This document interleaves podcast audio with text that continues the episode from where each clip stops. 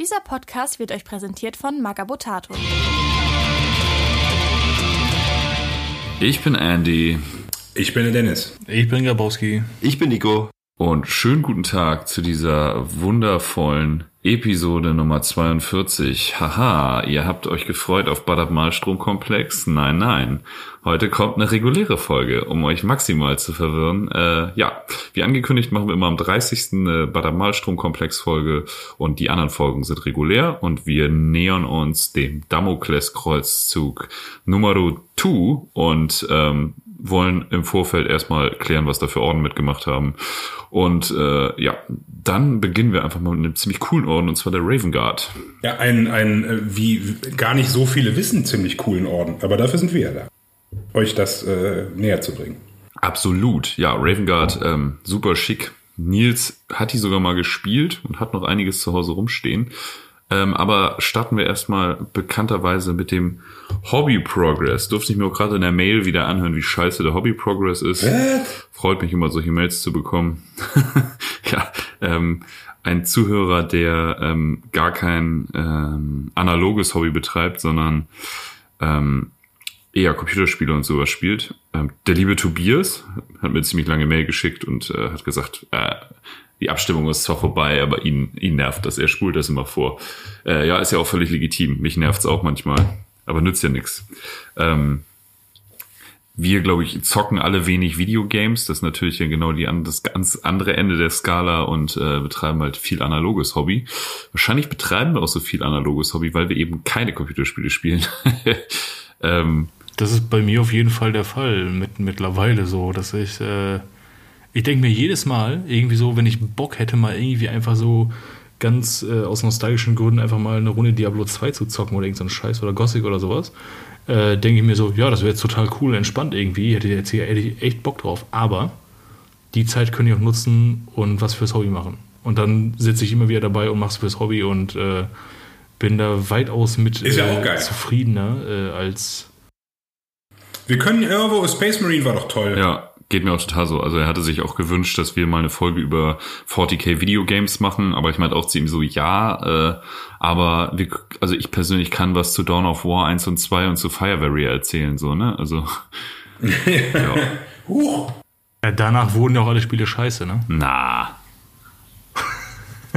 Space Marine war super, aber auch diese ganzen Spiele sind ja die Spiele sind ja von der Story her auch immer super platt, ne? Selbst für 40k. Also es ist ja immer dieses, oh, Ork-Invasion, hoppala, Chaos-Artefakt. Ja, es ist halt irgendwie, ich, ich habe immer das Gefühl, dass ich habe immer das Gefühl bei den Computerspielen, das hier rein? Äh, bei der Menge, die jetzt irgendwie aus dem Lore rauskam, also, also aus dem 40k-Universum meine ich, äh, dass es eher so die Quantität als die Qualität ist. Also es gibt ein paar richtig, richtig gute Wie konnte das ähm, passieren? Spiele, so, ähm, auch wenn ich jetzt selber nicht der große Zocker bin, aber die zumindest so ein äh, äh, in der, in der, in der Fan-Community ziemlich gut ankommen. Aber dann kommt auch noch eine ganze Menge 0815 zu echt überteuerten Preisen raus. So diese ganzen Hexagon-rundenbasierten Spiele. Also ich habe ein, zwei Mal von denen getestet und die haben mich null Das Problem ist, dass Games Workshop halt wie eine Spinne. Was? Was haltet ihr von, von äh, Dark Tide?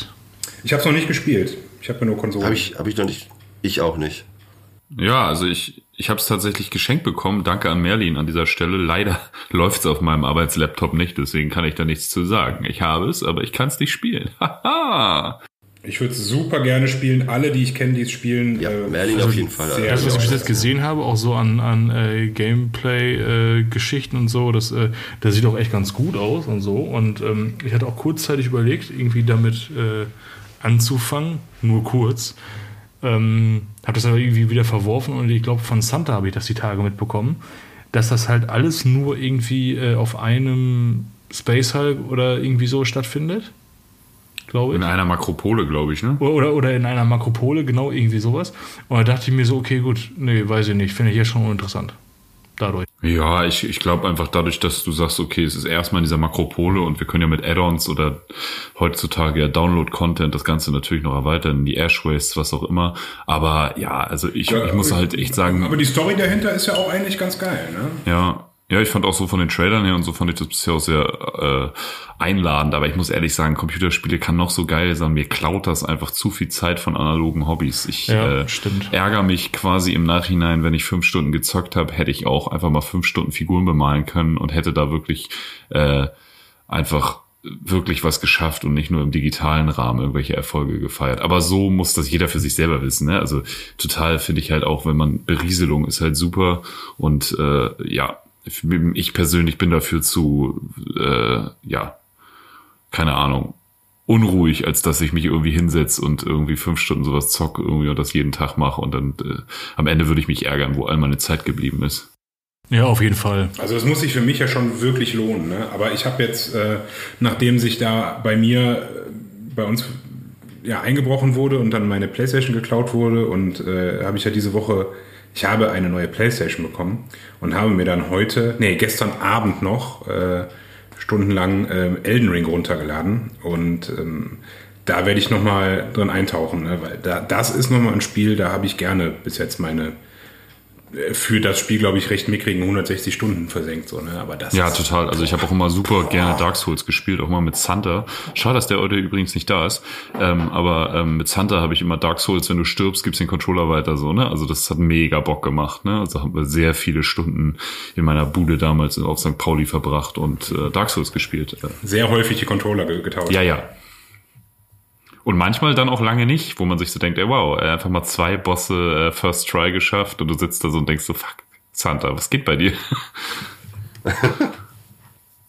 Äh, ja, ähm, so viel dazu, aber sonst war die Mail sehr positiv, ne? Sehr viel Lob. Äh, danke Tobias dafür und Kritik finde ich auch immer super, ne? Also äh, waren noch ein paar andere Punkte, die müssen wir jetzt hier nicht in der, in der, in der Episode auseinandernehmen, aber ähm, zu Tonqualität und doofen Witzen, ja, hat Spaß gemacht. Ich freue mich immer über Rückmeldung von euch, also immer immer gerne an beim Imperator@gmx.de. Feedback immer super, egal in welche Richtung.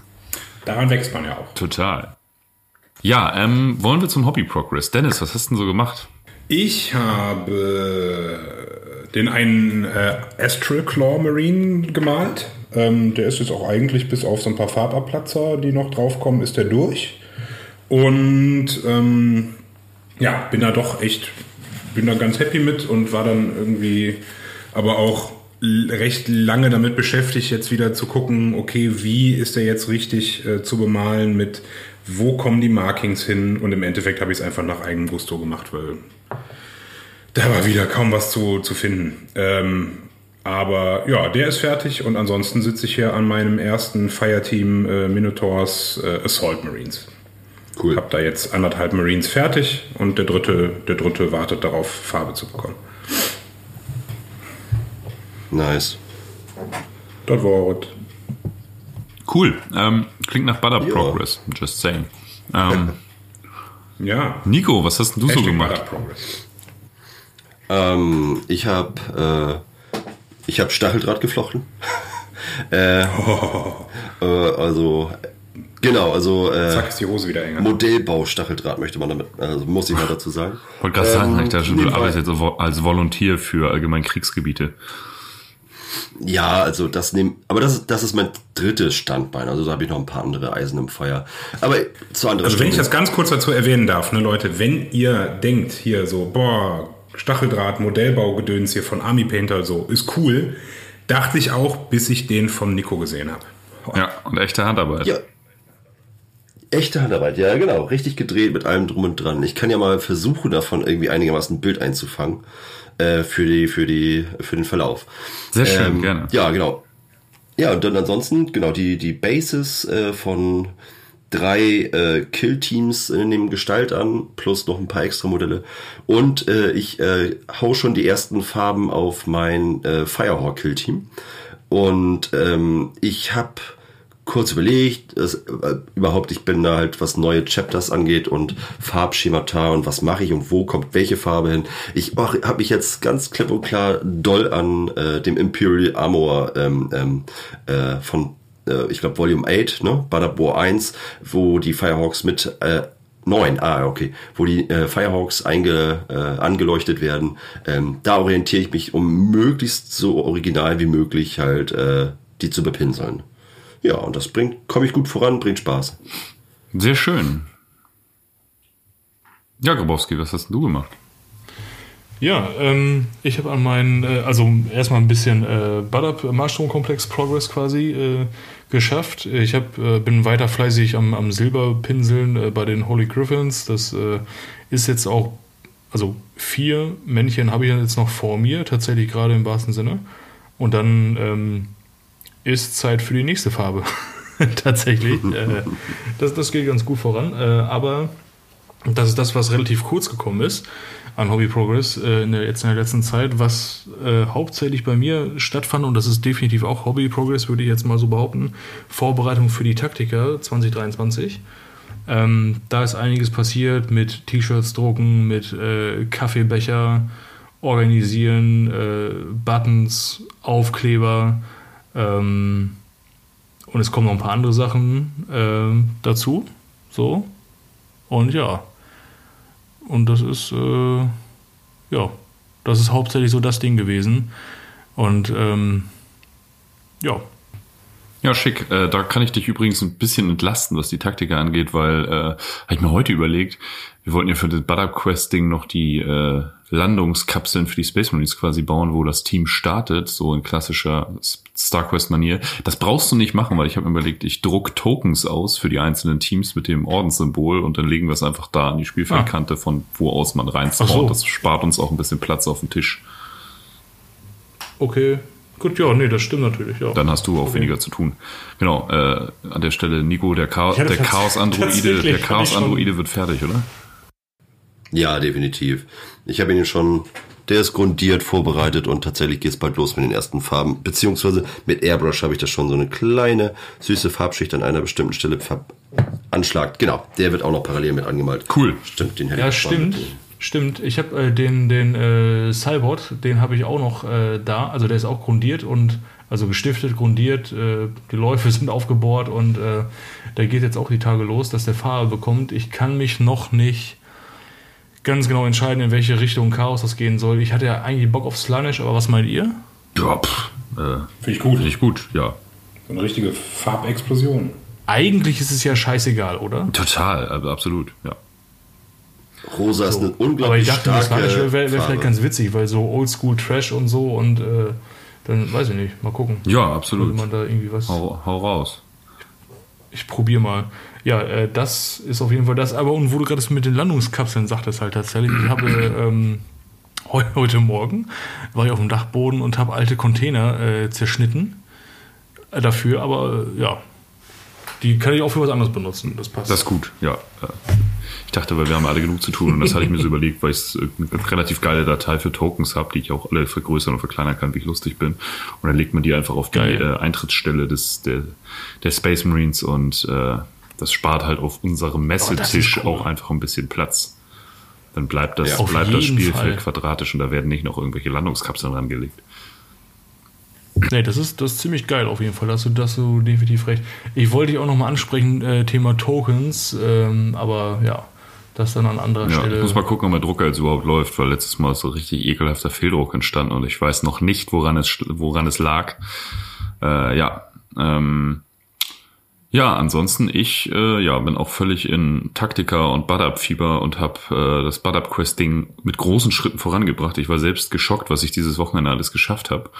Ähm, ja, jetzt fehlt mir quasi noch ein äh, Spielfeldviertel. Ich glaube, wenn die Folge hier released wird, ist das auch fertig soweit. Äh, ich denke mal, wenn die Folge rauskommt, bin ich durch und wir können schon Testspiele damit machen quasi. Dann werde ich meine Freundin und meine Eltern dazu nötigen, mit mir hier StarQuest zu spielen auf dieser Platte. Also ich wäre auch dabei für, für Ja, für sicher, sicher, gerne eingeladen, aber du wohnst ja nun nicht mal mit mir in einem Haus, das ist ein Problem. Aber ja, kommt gerne vorbei. Kannst auch gerne mit deiner Freundin hier übernachten und wir machen da einen Spieleabend draus. Ich meine, StarQuest ist selbst für Menschen, die Tabletop, Tabletop fern sind, ja super easy to learn so. Ja, genau, das habe ich gemacht und äh, ich wollte auch noch das Regelwerk suchen, fällt mir gerade oh, ein. Ja, ich habe es jetzt schon als PDF, aber äh, ja, such das bitte, bitte. Ist für die Taktiker auf jeden Fall sinnvoll. Vor allen Dingen haben wir es dann auf Deutsch.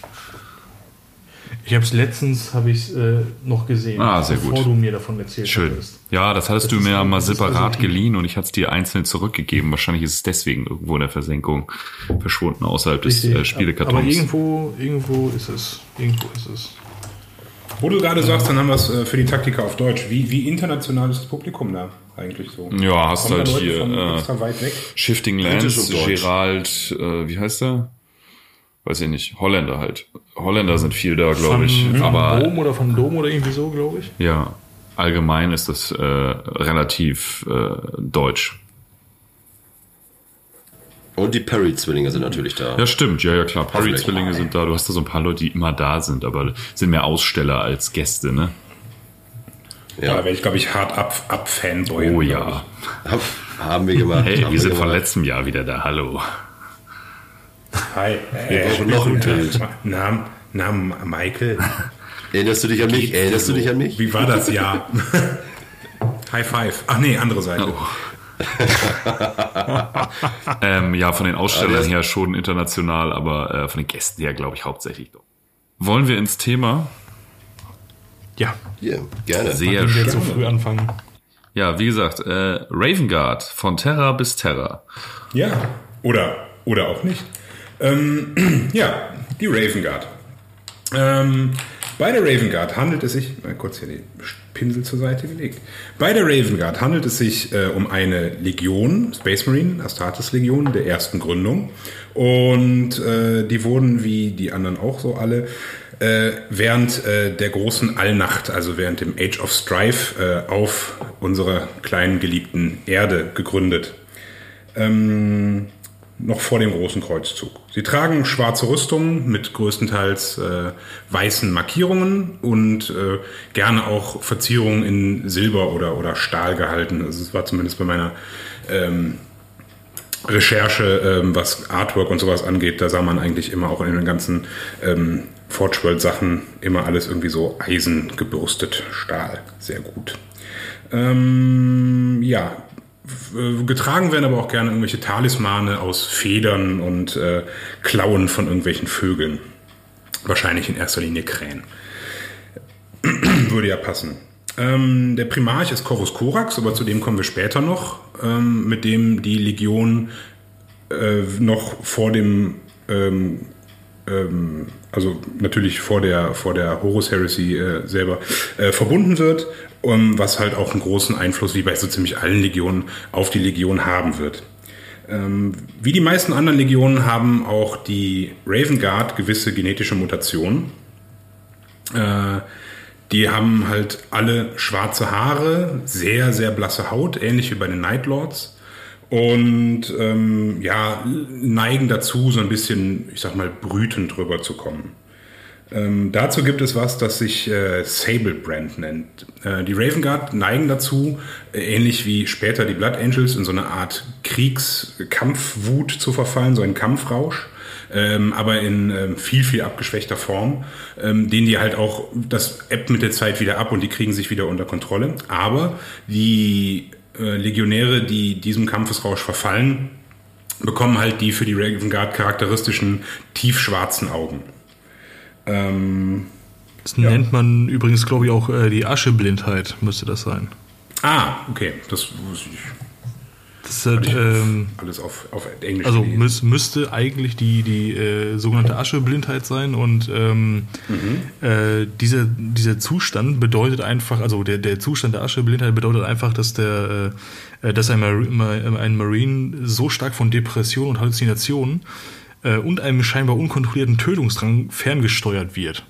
So, also das ist ja eigentlich, das beschreibt ja eigentlich ganz gut das, was du gerade gesagt hast mit dem Vergleich zu den Blood Angels und der schwarzen Wut. Genau. So halt, ne? so und das, traurig.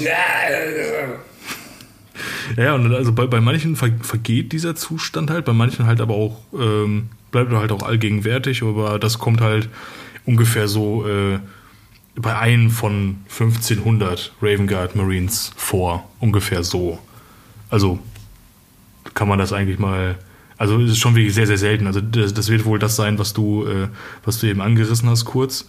Und ähm, was ich persönlich halt noch ziemlich geil finde, dass halt, äh, ähm, dass halt äh, also wenn, wenn, wenn äh, Gensat, äh, der, der Raven Guard, ähm, einem Aspiranten von äh, Lykeos eingepflanzt wird, das ist ja der ähm, ja, Heimatplanet, Lykeos, oder, oder war das der Mond? Nee, es war der Heimatplanet, ne? Müsste das sein.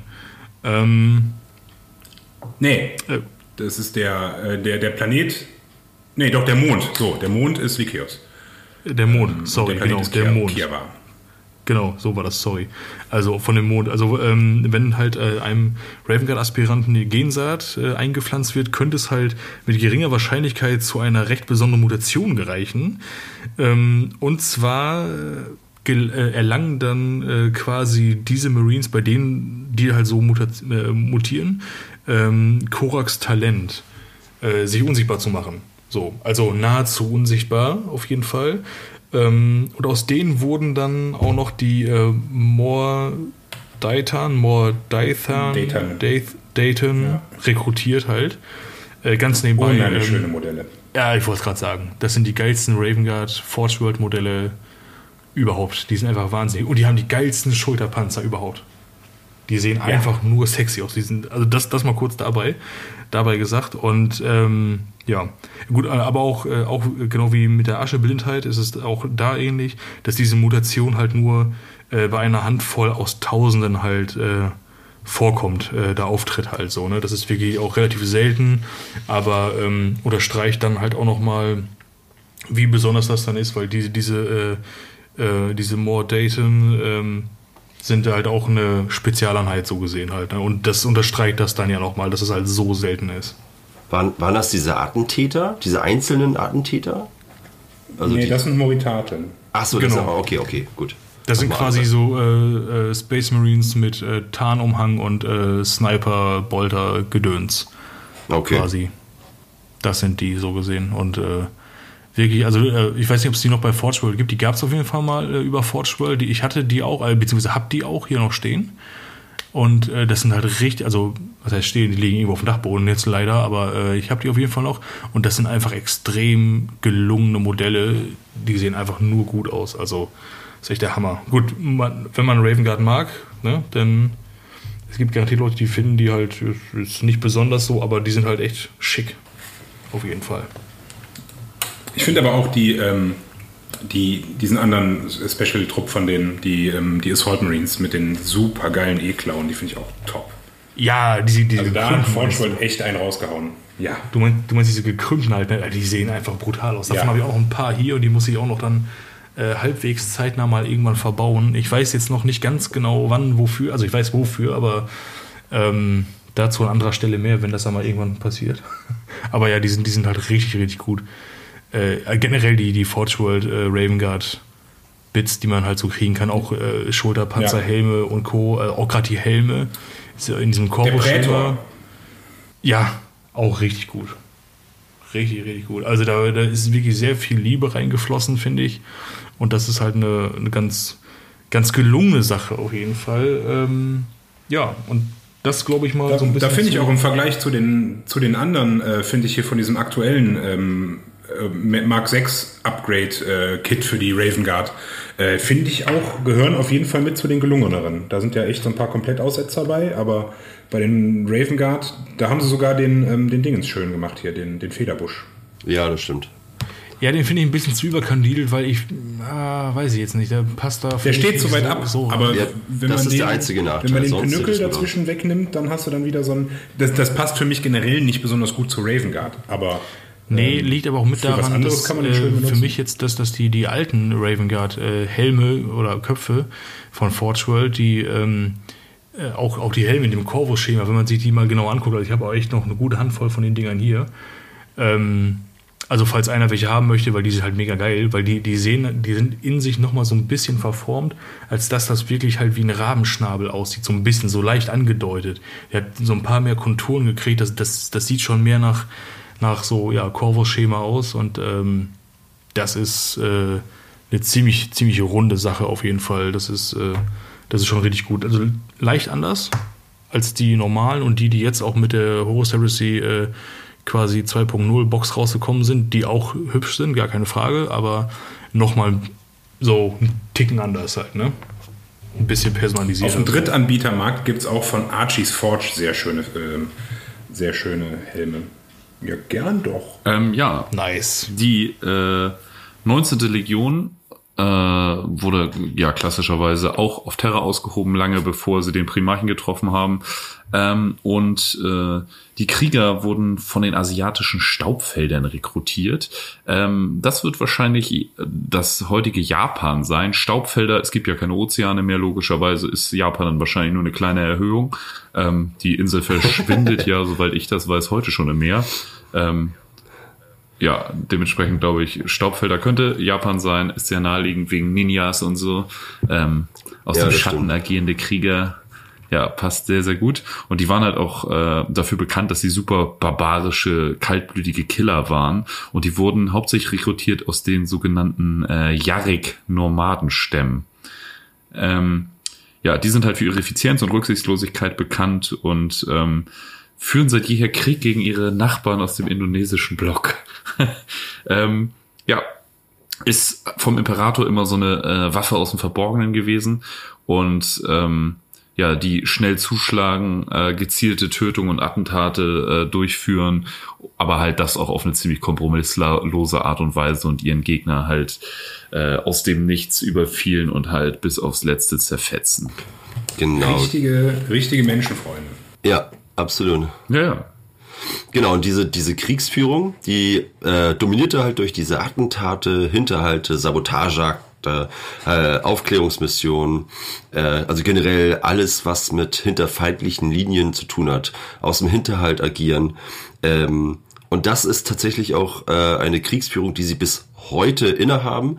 Nur ähm, die ähm, diese, ja, also diese, diese äh, Attentatsvarianten, die waren halt so dermaßen von Terror geprägt, äh, dass die natürlich äh, etwas harscher waren. Also man könnte auch, also die, die galten als halt eine Terrorwaffe, die halt äh, vom Kriegsherrn Horus äh, in Kombination mit seinen Luna Wolves natürlich hervorragend funktionierte.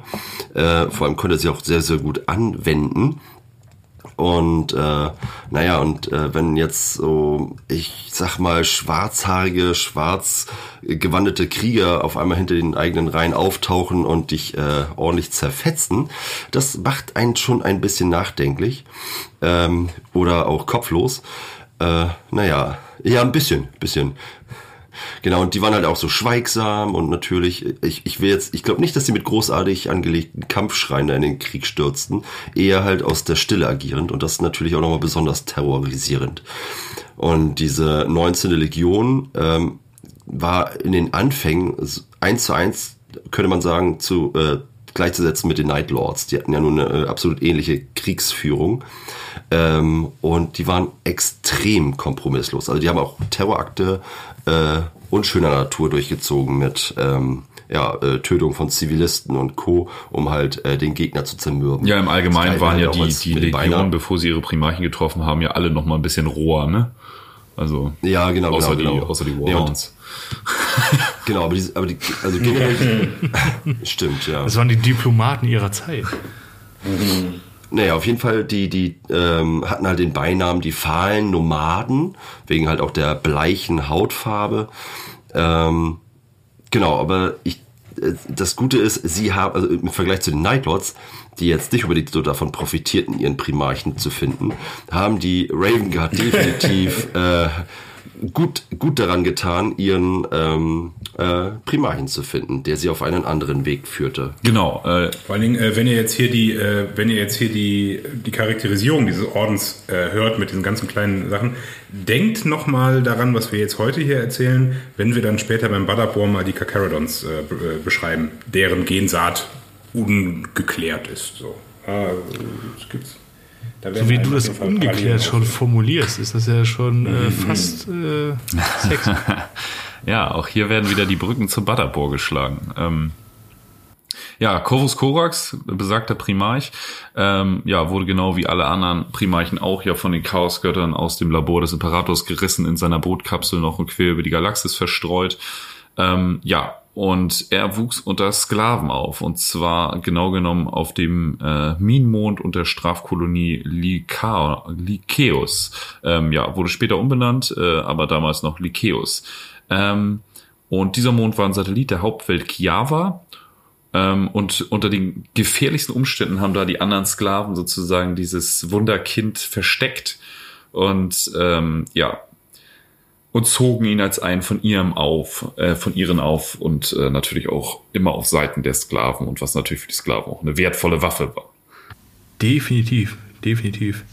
Ja, und äh, obwohl das äh, tägliche Leben in den Sklavenminen schon gefährlich genug war und dieser riesige Junge, der äh, übernatürlich schnell wuchs, sicherlich schwer von den Augen. So ein 2,50 Meter großer Zwölfjähriger. Mit Vollbart. oh yeah. Wer bist du denn? Ja, ich bin der kleine Billy. Ah, okay, okay Billy, Billy. Kriegen ja, doch, doch. Läuft. ah, herrlich. Herrlich. Naja, ähm, wo war ich? Bam, bam, bam, bam, bam. Genau. Äh, der war, also der, dieser, dieser riesige Junge war natürlich echt schwer vor den Augen der Wärter zu verstecken. Ähm, ja, aber der junge Primarch hatte äh, natürlich noch die, äh, die übernatürliche Gabe, sich einfach den Blicken zu entziehen, wenn er es wollte. Das stelle ich mir auch ganz geil vor, weil äh, wie muss ich mir das dann vorstellen? Weil er kann sich den Blicken entziehen. Was ist denn jetzt, wenn er irgendwie eine schwere Kiste trägt? Macht er halt nicht. Oder die fliegt halt so. Ja, eben, deswegen. Es fliegt ja einfach. Oh mein Gott, oh mein Gott. Oder wenn ihn keiner sieht, musste er sich aber jedes Mal komplett nackt ausziehen. Ja. Oh. War man in dem Moment, Sehr wo er wieder auftauchte, war es immer ein bisschen unangenehm. Sehr gute Referenz. Oder wenn er einfach nur total strahlig vom Vorarm war, weil sie hart äh, selbstgebrannt gesoffen haben wie die Kesselflicker. Oh, da habe ich eine gute Geschichte äh, zu. Hat, er hat einfach nur vergessen, sich unsichtbar zu machen, hat sich einfach nur so ausgezogen. Wir hatten gerade äh, Freunde zum Brunch da und äh, die haben sich da unterhalten, wir haben so ein bisschen über Schnaps und so geredet und äh, die meinten so, ja, äh, wir haben auch immer noch den Eierlikör von deiner Oma in der Garage. Und ich so, boah, Eierlikör, ich weiß gar nicht, wie lange man den stehen lassen kann. Ich meine, da sind rohe Eier drin, ne? Und dann so, ja, nee, der hält sich. Ja, äh, seid ihr euch da sicher? Ja, ja, meine Oma brennt den immer selber mit Apothekenalkohol. Gutes Zeug. Ah, Oma hat wieder rohe Eier mit Al- Apothekenalkohol gemacht. Oma war wieder bei der Apotheke. Omas rohe Eier. Apotheken- Des, deswegen, deswegen sagen die alten Leute immer, das ist Medizin, das ist nichts Schlimmes. Äh, Soll aber Also, wohl schmecken wie, äh, wie flüssiger äh, Vanillepudding. Aha. Das Oh, macht das die, die Kombination aus rohen Eiern und Alkohol? mehr Apothekenalkohol. Zutaten? Ich weiß es nicht. Omas beste Geheimzutat. Was ist Geheimzutat Schnaps? Von unten Also meine Oma hatte immer so eine große Jägermeisterflasche in ihrem äh, in ihrem In ihrem Handschuhfach. In ihrem Trabant. Vom, vom guten alten Honda-Akkord. Lecker. Der passt wenigstens ohne zu wackeln in den Meine- Getränkehälter. Meine Oma trinkt im Honda-Akkord Fusel, trinkt Fusel. Geil. Ah, ja, die Fusel-Omas, wer liebt sie nicht? Wir haben doch alleine zu Ja, Hause. klar. Ja. Oh, was, was ist das denn? Wieso? Das schmeckt wie Oma unter den Arm. Ja, denkt man drüber Ja. nach. Ey, Denk mal drüber nach. euer Bier schmeckt ja nach Pisse. Ja, wir pissen ja auch da rein. Nur Lecker. das Beste für die Gäste, ne? So ist das nämlich. Ach, herrlich, ey. Es ist schon wieder wunderbar. Ich Jawohl. merke, André, ich merke, du bist gut ausgeschlafen und erholt und äh, Ja, was unsere Dein- Zuhörer dein nicht Feuer ist wissen. langsam wieder äh, entfacht. Was viele Zuhörer Da- darauf auch noch ein natürlich nicht wissen. Äh, ich bin heute erstmal schön anderthalb Stunden zu spät zur Aufnahme gekommen, weil ich schön eingepennt bin bei meiner Tochter. Äh, ja, auch kleine Referenz zu der E-Mail von Tobias. Äh, hat er mich auch gefragt, wie das mit zwei Kindern so funktioniert, so viel zu machen. Genauso funktioniert. Man verschläft einfach mal anderthalb Stunden. Genau, es ja, aber das funktioniert ist, nicht. guck mal, es gibt Schlimmeres, weil äh, wenn ich jetzt Zum gerade Beispiel in Hannover, gucke, sind wir in Hannover zu sterben. Hä? Oh, ja, Beispiel der arme An Santa. Wundbrand. Ein Wundbrand in Hannover, genau. Nee, aber wir sind bei Discord sind wir zwei Stunden, fünf Minuten drin und die Aufnahme läuft 38 Minuten. Also von daher ist auch gut. Nicht schlecht. Wo, wo waren wir genau? Ah ja, äh, ganz kurz. Äh, dazu, äh, da habe ich äh, ganz kurz was zu dem, wie er sich entziehen kann. Und zwar in dem, äh, was war denn jetzt der letzte Roman, den ich gelesen habe? Ah ja, in dem Alpharius-Roman erwähnt Alpharius, nämlich da, wo darauf angesprochen wird, von wegen so, ja, du kannst ja auch hier irgendwie, ne, du bist ja so verstohlen und so. Und er sagt dann Alpharius, äh, ja, Moment mal, ne, also verschwinden kann ich nicht. Ne? Also ich, ich, ich bin sehr gut darin, ne, mich zu verstecken, sage ich jetzt mal. Äh, aber ähm, so ganz verschwinden, wie mein Bruder Korax das kann, äh, das liegt außerhalb meiner Fähigkeiten. Und ja, Korax kann halt anscheinend wirklich einfach zu einem Schatten werden und dann an anderer Stelle aus dem Schatten wieder rausplöppen. So eine Art Mini-Teleport oder so. Ja, ganz genau. Wollte ich auch gerade erzählen. Ja, das ist, ich glaube, das ist, ich glaube, das ist auch nicht nur. Achso. Ja, ich wollte nur sagen, äh, ich glaube, das ist auch nicht nur einfach so eine Eigenschaft, oder? Das ist ja eher, eher tatsächlich oh, so eine, Magie. könnte man sagen, so eine kleine psionische Fähigkeit, oder? So. Man sagt ja, dass alle Primarchen irgendwo Psioniker sind, überall so äh, latent psionisch sind und äh, ja, total. Also definitiv. Das hat der Imperator ja. äh, bewusst so eingebaut und genau, das ist halt sein Talent. Gibt's ja auch ja. unter den Astartes, ne? Wenn du dir Salvatarion anguckst, der ist ja zum Beispiel auch Psioniker, weiß aber nichts davon. Der hat ja quasi dieses, dass er die äh, die Schläge seines Gegners schon so äh, Bruchteil einer Millisekunde vorausahnt. Also kannst ja auch Psioniker sein, ohne irgendwie einen Stab in der Hand ja, ja, klar, klar, klar. aus den Fingern zu schießen. Genau, der eine kann richtig doll zaubern, der andere hat so subtile Vorwarnsysteme sozusagen, genau. Da muss man wieder mal sagen, wie viel besser hätte man das, äh, hätte man äh, das Edikt von Nikea anpacken können. Das musste doch in die Hose gehen. Ja. Junge, Junge.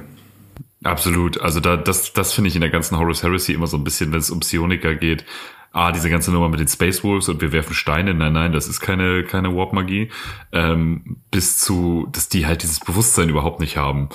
Wie, also, dass ich zum Schatten werden kann, das habe ich jetzt. Also, Hallo, das, ähm, das konnte ich schon auf keinen immer. Fall übernatürlich. Das konnte ich schon immer. Das habe ich schon immer so gemacht. Ja. Damit höre ich jetzt nicht auf. Hallo. Ja, auf jeden Fall. Aber das ist im, äh, den habe ich gerade gehört, den neuesten äh, Avenging Sun beziehungsweise äh, Feuerdämmerung den vierten und äh, da ist auch so ein Typ, der vom schwarzen Schiff mitgenommen wird und der, das ist so ein imperialer Gouverneur, glaube ich. Und äh, der hat auch immer gedacht, er hat einfach nur wahnsinniges, äh, wahnsinnig äh, großes Glück. Ne? Also der hat das nicht so wahrgenommen, dass das eine psionische Kraft war. Er hat sich immer mal gefragt, ey, ich komme aber super durchs Leben so. ähm, aber ist nie darüber gestolpert, dass das äh, psionische Begabung war, bis dann die schwarzen Schiffe nicht, ne? kamen und dann war es vorbei mit seinem, äh, mit seinem war es vorbei mit seinem Aristokratenleben. War schön, ne? Ja, wie, wie konnte Boah, ich habe so ein Glück, ne? könnte aber auch ja. extra Reise. Nein, Glück. War übrigens sehr, sehr gut, der Feuerdämmerung 4, nachdem 2 und 3 nicht äh, äh, ganz so zufriedenstellend waren. Also das waren schon, ich sag mal, Feuerdämmerung ist, finde ich, ein gutes Beispiel dafür, wie äh, Black Library Romane im Schnitt sein sollten, weil die sind halt mittelmäßig, kannst du dir gut anhören, gut lesen, aber ist jetzt nichts, was dir übelst die Schuhe auszieht. Aber im vierten kommt Inquisitor Rostov endlich wieder und das ist, macht richtig Bock. Liebe ich. Ich liebe Inquisitor Rostov und nach dem ersten hatte ich mich ja übelst auf den zweiten gefreut, weil ich diesen Charakter so cool fand und der kam ja einfach nicht und auch im dritten nicht und ich dachte, was ist das für eine Scheißreihe? Und im vierten kommt endlich Inquisitor Rostov wieder. Der, äh, Magnus der Rote mäßig äh, hautgetönte ja, Halb-Xenos-Inquisitor. Halb, halb, halb Symbiont ist der einfach. Nee, was ist die andere Hälfte? Halb alles. So in der Art.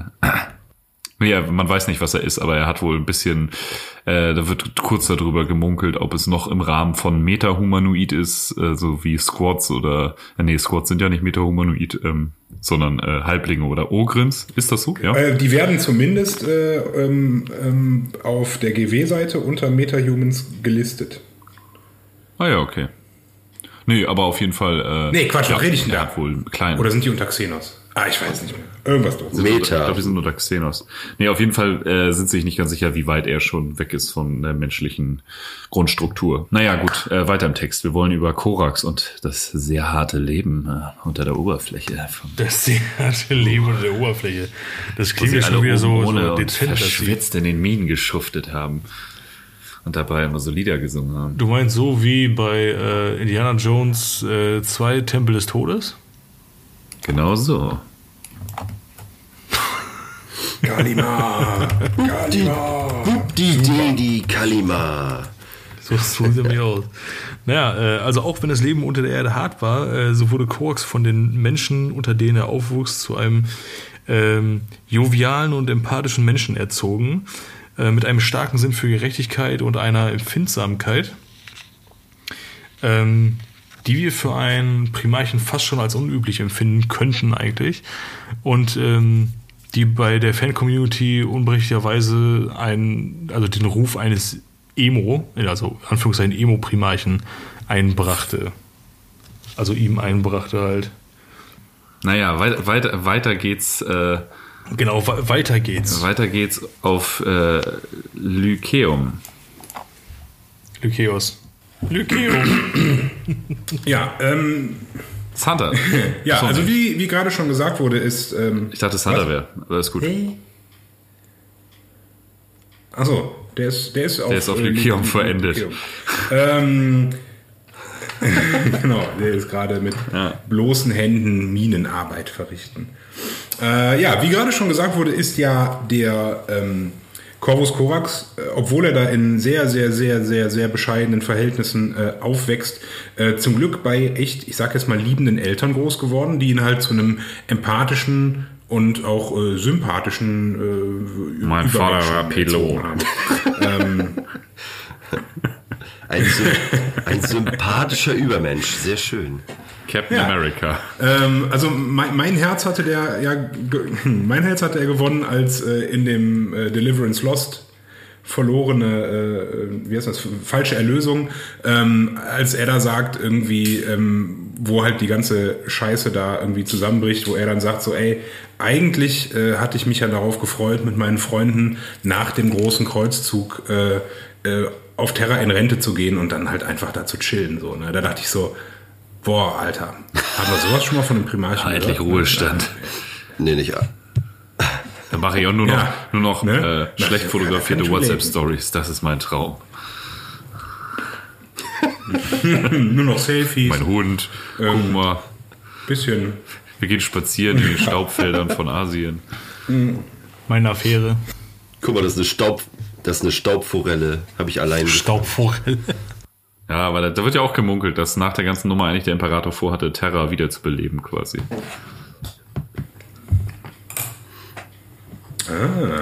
Blühende Das hab ich noch nicht gehört. All das. Ich habe nur mal, ähm, wo wir, äh, ich hatte das Einzige, was ich mal äh, irgendwo gelesen habe, war, ich weiß aber nicht mehr, wo das war. Das ist halt, da, da reden äh, Malkador und der Imperator miteinander und da sagt Malkador so, ja, ähm, da haben wir schon irgendwie ein bisschen Scheiße gebaut, ne? Und dann, äh, wir haben ja eh geplant, dass nach der ganzen Kiste hier die, ähm, die Primarchen sich gegenseitig ausrotten sollen, ähm, weil wir, die brauchen wir halt eh nicht alle. Aber das passiert jetzt alles viel zu früh. So. Ja, ich glaube auch. Also alle hatten auch, alle hatten auch ein bisschen recht Aber wo war denn das noch? Mit dem, was danach passiert. Also klar, so Also, ne, ich meine, klar, wenn es Ja. dann wirklich funktioniert, ne, wo, wofür Ja, brauchst genau. du dann noch Ja, einen ja. Conrad Curse? Und- Einen, äh, so in, Ja, in der das Form, wie er auch. da Also das existiert. ist halt auch das ne? Ding. Ja klar argumentiert Gilliman mit, wieso, danach können wir doch Diplomaten und Politiker werden. Mhm. genau. Und wo wird, wo, wo genau wird Conrad Curse imperialer Gouverneur? I- I- In, Innenminister, wird Innenminister. Arschlochhausen. Schlosshaus. Ja. Hier ist der Planet Arschloch 3. Er soll dein Ja, ein sein. bisschen wie Schlacht Arschloch 3. Aber dazu in der So nächsten geil. Badamalstrom-Komplex-Folge mehr. Ja. Arschloch 3.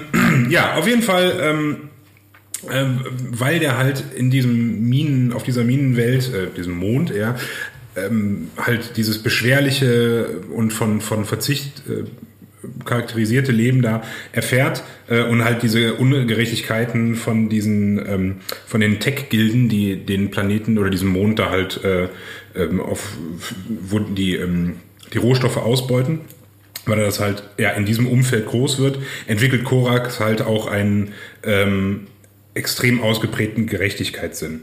Ähm, Und als das halt, halt auch das echt richtig, richtig üble Gestalten. Ne? Also ich glaube, es gibt in einem Horus Heresy Roman, ich weiß gar nicht, ob das auch falsche Erlösung ist, gibt es irgendeinen so Rückblick, wie da beschrieben wird, die haben halt die Leute eingeschüchtert und haben einfach den Müttern die Säuglinge aus dem Arm gerissen und die ins Feuer geworfen. das ist schon, äh, ja, ähm, Ja. Also das ist wie im, im Snowpiercer-Zug. Ja, ja, genau. Also das, äh, ich weiß noch, als ich das gelesen also- habe, äh, da war ich gerade Vater von meiner zweiten Tochter geworden. Und wenn du selber so ein Säugling hast, du liest so, okay, die haben die Säuglinge aus dem Arm gerissen und ins Feuer geworfen. So, oh, das ist aber nicht so nett. Da kriegt man Ja. schon instant Hass. Ein bisschen, ja. Kein, Das, äh, abgefahren, was sowas kein feiner. Zug. Ja, aber auch, aber, aber auch die Frage, äh, äh, oder die, die sich äh, ihm Korax immer stellte, war, ähm, es wurden ja nicht nur ähm, Verbrecher dahin geschickt, sondern auch die, die dort geboren wurden, äh, die blieben ja auch einfach Gefangene. Und das war auch etwas, was er, Ja, was ja sein, sein Gerechtigkeitssinn ja auch nochmal so extrem gesteigert Ja. hat. Ja, äh, Und das ist halt wieder so super Warhammer. Ne? Schuld ist immer kollektiv, also können Verbrecher ja nur neue Verbrecher hervorbringen. ja, ja. Gar keine Chance, sich irgendwie zu verbessern oder so. Ja macht, macht aber auch Sinn, oder? Jetzt, wo ich drüber nachdenke. Äh, macht Äh, Sinn. nein, nein, nein, nein, nein, nein. Ihr habt leider verkackt. So Australien Ähm, quasi. Ja.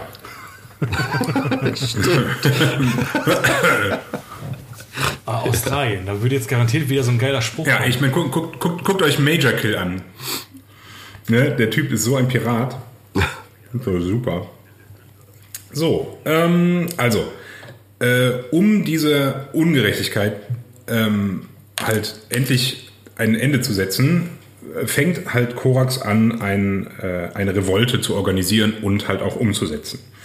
Ähm, denn, wie gesagt, die leben da halt in so einer, äh, die leben da halt in so einer, in so einer Umgebung wie halt Snowpiercer ganz hinten im Gepäckfach. Also äh, das unterste vom unteren.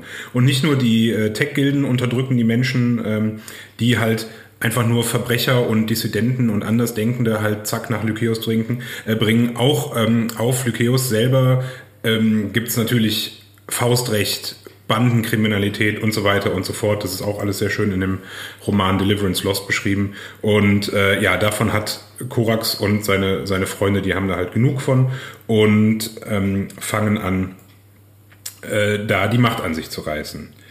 Ähm, der Aufstand verläuft, so wie man es sich von äh, Primarchen außer Angron vorstellen kann, äh, sehr gut. Shots fired. Es Tut mir leid. Ich bin ja ein Angron-Fan, aber meine Güte ist der streckenweise schlecht geschrieben. Das tut mir wirklich leid. Ähm, ja, es läuft auf jeden Fall sehr gut und ähm, die geführten, also die, die Freiheitskämpfer schaffen es halt äh, mit und mit die Gewalt über den äh, über diesen Minenmond äh, an sich zu reißen. Ähm, durch die Dunkelheit der Minen und die sind natürlich super auch mit der mit der ganzen ähm, Umgebung da vertraut. Äh, die führen da halt so einen Guerillakrieg aus den Schatten heraus. Ne? Corvus Corax halt vorne an und ähm, und äh, ja, stürzen äh, das da halt erstmal in Chaos und dann äh, wird dieser Mond befriedet. Ähm, äh, und just als die Schlacht um äh, Lykäus gewonnen ist, äh, trifft der Imperator mit seiner Flotte da ein, denn er hat irgendwie da gehört, da ist vielleicht was, was ich mir mal angucken sollte. Und äh, siehe da, erkennt in, er erkennt in äh, Korax äh, seinen, einen seiner lang gesuchten Söhne. Ja, Ich finde es gut, dass er immer, immer erstmal guckt, äh, dass die Kacke richtig am Dampfen ist und dann so, ah ja, ja, äh, jetzt, jetzt hat er es überlebt, jetzt äh, guck ich mir das mal an. genau, ja. Das könnte der die Angron. Handschrift meines Sohnes sein. Mann, ey. Mhm. Ja, das. Und dann, äh, ja, diesmal hat er auf jeden Fall richtig äh, reagiert und, ähm, also, ja, wobei, was heißt richtig reagiert? Ähm, er sorgt halt schon dafür, dass sein Sohn sich auch mal die Hände schmutzig macht, weil der erkennt halt Genau. natürlich, Komm auf Spur, mein Junge. Mhm. weil der äh, also noch schmutziger als eh schon ist, aber das ist ja ein gerecht, quasi ein gerechter Kampf, den er da führt. Ähm, aber der Imperator sagt halt auch, ja, ähm, nee, ich greife jetzt hier nicht ein und helfe dir, das kannst du mal selber machen. Aber wenn ich dir einen Tipp geben darf, unter der Oberfläche, ne, in, mitten in diesem Mond werden Atomwaffen gelagert. Mehr sage ich nicht. Was du mit dieser Information anfängst, das überlasse ich dir. Ne? Du bist ja mein Sohn, es wird schon das Richtige sein. Und ähm, Corvus. Äh, Für die Menschheit, gegen die Menschheit. Genau. Ähm, Geil wäre, wenn er dazu noch sagen würde, so, ja, äh, okay, also ich habe sie da deponiert, ich sag, wie es ist, aber ist okay, passt schon. also den Imperator jetzt. Nur um so ein bisschen, so ein bisschen Feuer da reinzubringen. Mhm. Ah. Da wäre noch erstmal da rein teleportiert, die Dinger.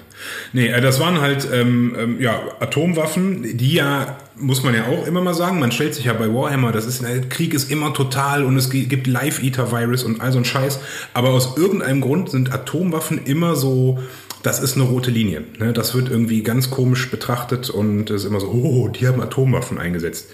Ja, aber auch äh, generell Exterminatuswaffen, wo Atomwaffen ja im gewissen Maße dann auch ab einer gewissen Menge zugezählen, äh, werden ja schon äh, sehr, sehr selten eingesetzt, ne? weil ja auch das Problem ist, das wird ja auch immer wieder äh, thematisiert, die Planetenoberflächen sind halt auf lange Sicht nicht mehr benutzbar so, ne? Also ähm, also die werden ja schon sehr bedacht eingesetzt, sag ich mal. Ne? Live-Eater-Virus ist auch immer, das ist auch wieder so ein Thema zu Leuten, die äh, Korax als Emo bezeichnen und Felberdon sagen, Inquisition, Exterminatus, ist halt doch relativ selten, dass sowas passiert, weil du kannst so Planeten dann ja auch auf äh, bestimmte Zeit erstmal äh, wegschmeißen. Apropos ähm, Exterminatus, ähm, zu diesem Zeitpunkt, ne, wo halt äh, Korax äh, zur, äh, naja, also vom Imperator entdeckt wird und Co., bis zu diesem Zeitpunkt wurde noch nicht ein einziges Mal ein Exterminatus gegen eine Menschenwelt gerichtet. Das passiert tatsächlich erst im Laufe der Heresy. Durch eine Inquisitorin, die mit loyalen äh, Death Guard ähm, auf ich, ich bin mir nicht ganz sicher, ob das Alpha Centauri ist, äh, aber auf irgendeiner ähm, sehr, sehr Imperiums, äh, also äh, Terra äh, nahen Welt, äh, da stoßen die halt auf eine ähm, Rebellion, so unterschwellig. Und äh, tatsächlich zum ersten Mal äh, wird da von einer Inquisitorin der Extermina äh, Exterminatus äh, auf Menschen abgefeuert. Also von loyal auf loyal. Nur mal so. War ein toller ja, Moment. War, äh, also ja, vor allem auch die, die, die Kommand die Kommandeure der Schiffe waren auch am Anfang erstmal so, äh, Moment, was, was, was willst du?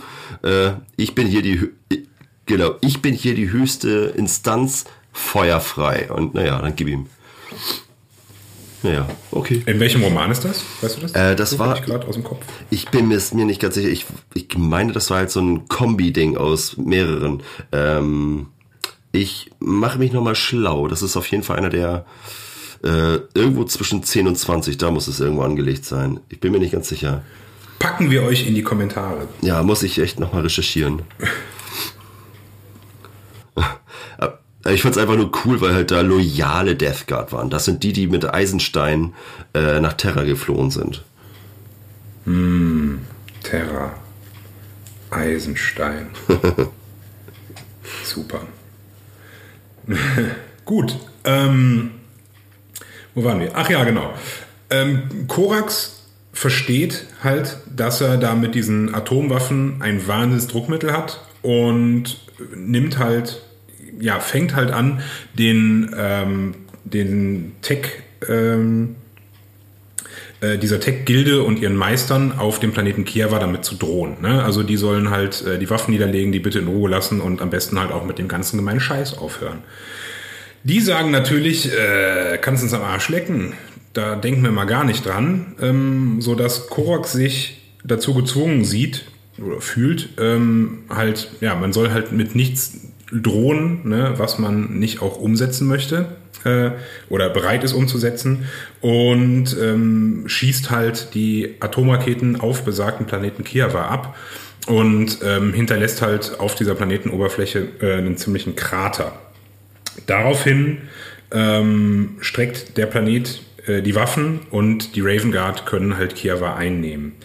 Ähm, der Imperator ähm, sagt, hast du gut gemacht, mein Sohn. Ähm, und Korax lernt halt dadurch die Lektion, äh, eine dann doch recht wichtige für ihn, dass, ähm, dass es hier und da schon mal wichtig ist äh, oder halt nötig sein kann, Tausende von Menschenleben einfach mal opfern zu müssen, um dafür halt das große Ganze, Millionen, Milliarden oder sowas, dann äh, retten zu können.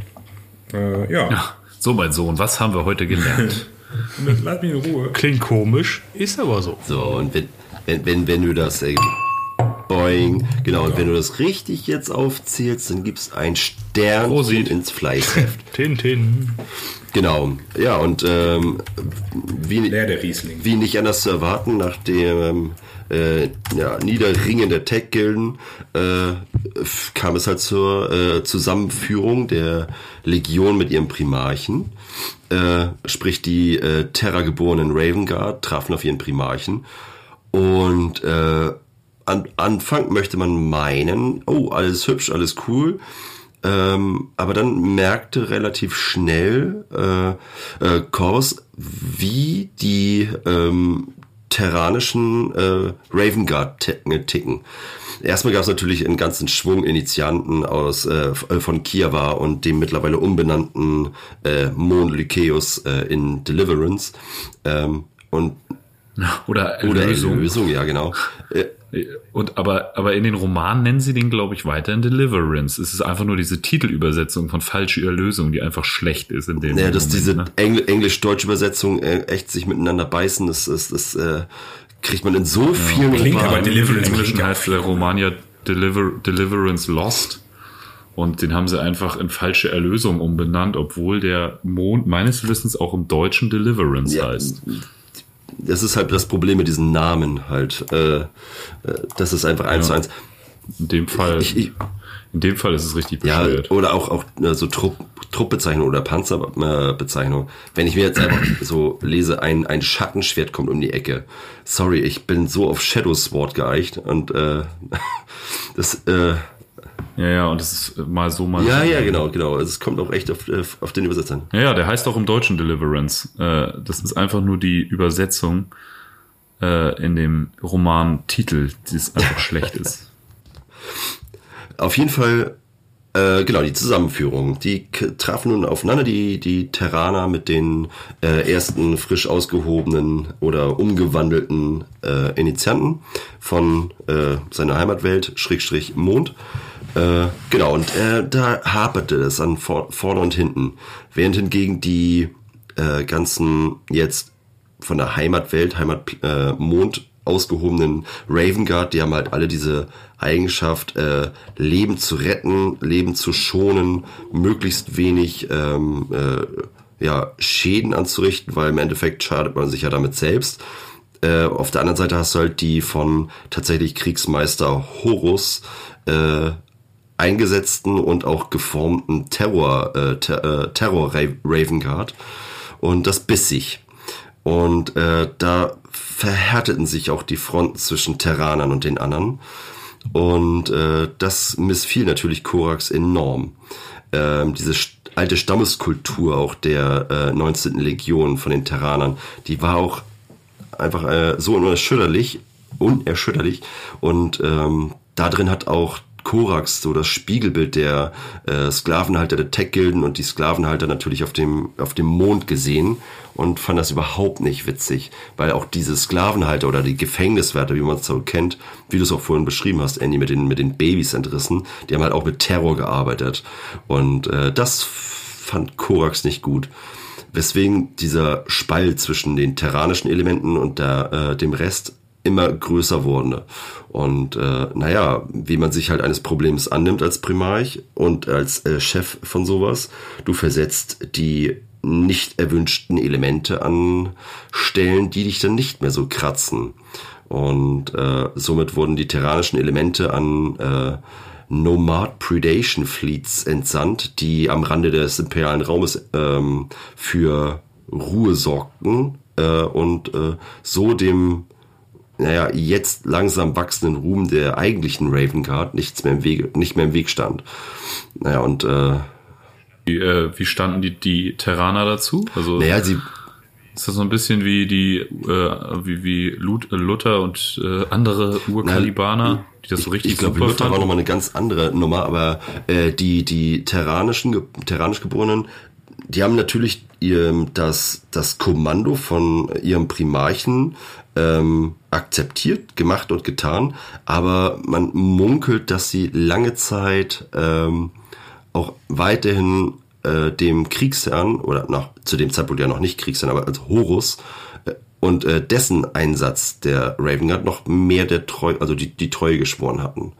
Naja, und äh, Ja. genau, und der, der damalige. Also die lassen das über sich ergehen und, und da am, am Rand des bekannten Weltalls, äh, da ist man halt auch weit weg vom, vom prüfenden Auge des Primarchen. Ne? Ja, genau. Naja, und ähm, selbst der zu dem Zeitpunkt äh, befehlende Oberkommandierende der äh, Legion, der Befehlshaber Arcus Fall, der wurde auch auf diese Art und Weise so ein bisschen, naja, zurechtgestutzt und äh, weggeschickt. Genau, ja. Auch mal wieder ein cooler Name. Namen haben die echt größtenteils echt drauf. Ne? Arcus Fall. Mhm. Ja, der gefällt mir auch ganz gut. Ein paar der besten Namen werden wir auch noch äh, während der weiteren Behandlung des äh, Badab-Konfliktes. Da sind so coole Typen. Ja, der, der hat sich gute Sachen überlegt, auf jeden Fall. Ähm, ja, und ähm, das war ein mega Zeitenwechsel innerhalb der Legion. Diese Aufteilung in äh, coole Raven Guard und böse Raven Guard. äh, ähm, und das entschied sich ziemlich krass dann an der Schlacht von Tor 42 im Akum Sotos Cluster. Ähm, unter dem Befehl von Horus wurden die Legionen zusammengezogen, um ähm, der Regentschaft der ungesehenen Könige ein schnelles Ende zu bringen. Ähm, ja, und Horus zwang Korax entgegen seiner Natur zu handeln und hat äh, ihn und seine Legion mit einem Frontalangriff gegen die Befestigungsanlagen des Feindes geworfen. Ähm, Korax fand das natürlich richtig scheiße, weil das überhaupt nicht seinem Gusto entspricht, ähm, musste sich aber natürlich dem Befehl des äh, Kriegsherrn beziehungsweise des Oberbefehlshabers dieses Konfliktes beugen. Ähm, konnte ja aber selber seine Truppen zusammenstellen und hat sich, hat das dann sozusagen als äh, äh, als gute Gelegenheit gesehen, sich noch weiteren Kräften der terranischen äh, Raven Guard zu entledigen und hat die halt an vorderste Front geschickt äh, und ähm, ja, hat die an den Mauern zerschellen lassen sozusagen und die äh, Hauptteil der Verluste waren halt unter den terranischen Raven Guard. Ähm, ja, und äh, ja, damit hat er ja quasi dann, äh, musste er sich zwar dem Befehl Horus beugen, hat aber sozusagen auch seine eigene Agenda weiter vorangetrieben und sich der äh, ungeliebten Söhne entledigt sozusagen. Ähm, nichtsdestotrotz wurde die 19. Legion durch diesen äh, sinnlosen Frontalangriff ziemlich äh, dezimiert. Ähm, und ja, äh, Korax und seine Legion hätten das eigentlich auch geil anders lösen können. Das wurde halt von Horus komplett missachtet. Also ich finde einer der wenigen Momente, wo auch gut aufgezeigt wird, was Horus auch für ein arrogantes Arschloch war, so, ne? Äh, auch schon vor seinem Fall quasi. Der hat ihn ja auch so ein bisschen geärgert, Ja, ne? und nach dieser Kampagne standen sie halt mit nur noch 80.000 Astartes da, was halt für eine Legion zur Zeit des großen Kreuzzugs echt wenig war, so, ne? Ähm, wenn man sich die Ultramarines anguckt, die, glaube ich, teilweise mit 300.000 Astartes gezählt wurden oder sowas. Ähm, Ich glaube, Ultra, Ultramarines Ja, und, davon und musste- äh, Red Bearers waren, glaube ich, die äh, personenstärksten Mannschaften. Ja, ja, genau. Ja, Ultramarines wird ja auch gemunkelt, dass die die äh, verschollenen Legionen sozusagen mit absorbiert haben. Ähm, ja, ist halt ein krasser Schlag gewesen für Korax und seine äh, Legion. Äh, und das hat auch in dem Moment sein äh, Bild von Horus ziemlich erschüttert und geprägt. Und er hat sich halt geschworen, nie wieder unter Horus äh, Fuchtel so zu stehen. Und wenn man äh, zukünftige äh, Kreuzzüge und sowas gut plant, halt nicht sozusagen da zu landen, dass Horus wieder über ihn und seine Legion verfügen kann. Das Ganze wird natürlich äh, ja in der Zukunft noch äh, drastische Folgen haben. Als äh, Folge dieses ja schon Desasters für die Legion äh, zog man sich zurück auf äh, den auf ja, zur neu äh, gebauten Ordensfestung auf ähm, äh, auf Lycaeus beziehungsweise jetzt Deliverance und äh, begann halt fieberhaft wieder mit dem äh, Wiederaufbau der Legion. Man musste halt gucken, dass man direkt wieder auf Mannstärke kommt. Ähm, um, um halt am, am großen Kreuzzug, der ja immer noch in vollen Zügen war, äh, weiterzumachen. Und äh, Schritt für Schritt schaffte man es, ähm, wieder auf 81.000 Legionäre ungefähr zu kommen. Also was ja in Kreuzzugszahlen wiederum immer noch nicht besonders viel ist. ne? Das sind halt nur 1000 mehr etwa. Ähm, ähm, Kampftechnisch äh, hielt man sich weitestgehend äh, an, die, an die Principia Bellicosa. Das ist so eine Art äh, Proto-Codex Astartes, in dem halt geregelt wurde, wie man halt als äh, Space Marine Legion äh, vorgeht, ne? Kampfdoktrinen und so weiter und so fort. Dem Orden standen so ziemlich alle Waffen, ähm, was Panzer und sowas angeht und Dreadnoughts auch zur Verfügung. Das wurde auch eingesetzt, aber bei weitem nicht so in so großen Stückzahlen, also eingesetzt wie in vielen anderen Orden. Die, das Hauptaugenmerk lag halt auf, äh, ähm, auf äh, verdeckten Einsätzen, äh, hinter feindlichen Linien, Flankenmanövern, Aufklärungsmissionen äh, und halt auch äh, Attentaten. Ähm, feindliche Kommandeure und so weiter halt ausschalten, um da ähm, die Kommandostruktur äh, zu beschädigen und äh, gegnerischen Armeen im Prinzip schon im Vorfeld der Schlacht ähm, äh, ja, äh, denen halt äh, da ein Riegel vorzuschieben. Ähm, und dafür braucht man halt in erster Linie Infanterieeinheiten. Infanterie, Infanterie, Infanterie. Infanterie. Auch hatten die Raven Guard weitaus mehr äh, Moritat-Konsule als andere ähm, Space Marine Orden, wobei ich meine auch, dass die Blood Angels auch viele Moritate haben. Äh, Moritat ist halt, ja, wie gesagt, ein, ein Konsul, so eine Art, ich glaube, das würde heutzutage sowas wie ein Lieutenant sein bei den Primaris oder sowas, also halt so ein Untergeneral, ähm, der im, immer im Alleingang unterwegs gewesen ist. Ähm, in der ersten Version Horus Heresy konnte man dem, glaube ich, einen Trupp äh, einen Trupp äh, Destroyers anschließen. Bin ich mir nicht mehr sicher. Und das war eine unfassbar harte Einheit, bis der sehr, sehr hart genervt wurde. Ähm, äh, man konnte so lange mit zwei Plasmapistolen schießen, bis man halt einen einmal überhitzt hat. Und damit kriegst du im Prinzip alles weggebraten, wenn du, wenn du wolltest. Wenn du gut gewürfelt hast. Aber ne, auf 2 plus ist schon, ist schon okay. Ähm, ja, äh, das, das waren halt. Nummer auf jeden Fall. Ja, irre, irre krass. Na, dann gibst du dem halt noch einen Iron Halo und einen, ähm, und einen Jump Pack und dann ist äh, Spaß. Mit, gesagt, mit, mit, Abfahrt. Mit, mit meinen Nico, mit meinen Nico-Regeln hätte der locker einen Titan gekillt. mit meinen Nico-Regeln. ja, da hast du auf jeden Fall sehr, sehr viel. Ohne, ohne mich jetzt weit äh, aus dem Fenster zu lehnen. Ach so, ah, okay. Du musst mir mal, mal erklären, was die Nico-Regeln sind, wirklich. Vielleicht muss ich auch mal nachschauen. Er hat, er hat quasi ein eigenes Regelwerk. Die, also, also, das, das ist äh, anwendbar auf, auf jedes Tabletop, aber auch Brettspiel oder Steine, Schere, Papier, scheißegal. Das ist komplett auf sein ganzes Leben anwendbar. Sobald irgendwas gespielt wird, gibt es die Nico-Regeln. Die sind auf jeden Fall hochgradig. Das ist wie die, die, die One-Nico-Rules. Die sind auf jeden Fall hochgradig intuitiv. Ja. Das ist gut. Ja. Und vor allem ist es quasi, ich, ich, es, es, ist ein äh, Living Rulebook. Darf ich einmal rein äh, grätschen? Aber bitte. Ähm, ich hatte die ganze Zeit gesucht, wie er hieß, aber nochmal zu den terranischen Kräften in der Raven Guard. Alastor äh, Ruschal gab es ja auch noch und der ist nach dem Dropside Massaker äh, zu den Nightlords konvertiert. Ernsthaft? Na. Weil er, das ist auch ein, das ist auch ein terranischer äh, Raven Guard Legionär gewesen und äh, der fand irgendwie immer schon den alten Weg geiler und Folter und Terror immer Damn, super. Doch, und deswegen hat er nach dem Dropside Massacre gesagt, okay, gehe ich zu den Nightlords. Nachdem er dann von den Nightlords übelst gefoltert wurde und ihm unter anderem die Zunge rausgeschnitten wurde, äh, hat er da aber noch richtig Karriere gemacht. Also der war nachher sogar äh, Mitglied der Chiroptera und so. Also geiler Typ. Stimmt, krass. Stimmt, aber der klingelt was. auch seine Raven Guard Rüstung behalten. Ja, ich meine, da fällt er auch gar nicht auf, ne? Eigentlich so. nö, nö. Er hat seine Raven Guard Rüstung sogar behalten, was natürlich ganz schöner äh, äh, Schlag ins Gesicht für jeden Raven Guard Feind dann ist. Ähm, und äh, ja, der taucht zum Beispiel bei der, in der Nightlords Trilogie ganz am Ende zum Beispiel auf. Mhm. Und äh, auch in Prince of Crows übrigens eine super coole. Ich glaube, der taucht, ich glaub, der taucht auch in der Horus Heresy-Reihe auf. mit dem ersten Nightlords-Roman angefangen. War das mit dem, mit dem ja. Apothekarius, äh, was du mal erzählt hattest, die, die Kurzgeschichte? Nee, Prince of Crows ist das, äh, ist, äh, schärft so ein bisschen das Profil von Savatarion. Aber äh, Savatarion ist ja Captain der Nightlords und weil hm. äh, nicht zu verwechseln mit der lustigen Foltergeschichte, das war Fulgrim. Ja.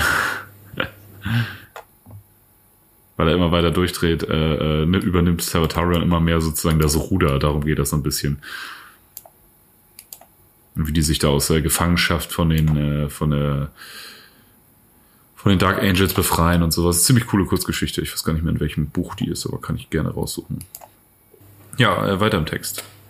Ähm, ja, also ähm, Moritate. Also Moritate ist halt, wie gesagt, so eine Art Ultra, äh, Untergeneral, der halt ähm, äh, der ausgesandt wurde, halt um besagte Attentate und sowas auszuführen. Ne? Und davon hatten halt die Raven Guard besonders viele. Da haben die auch einen Named Character, äh, der mir mal gerade entfallen ist. Cadis Nex. So, da war er.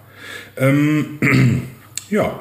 Schatten des Verrats übrigens, da ist Prince of Crows drin. Aber mhm. weiter im Text. Ja, ähm, Corvus Corax ist jetzt natürlich auch ein Primarch gewesen oder, oder eigentlich immer noch.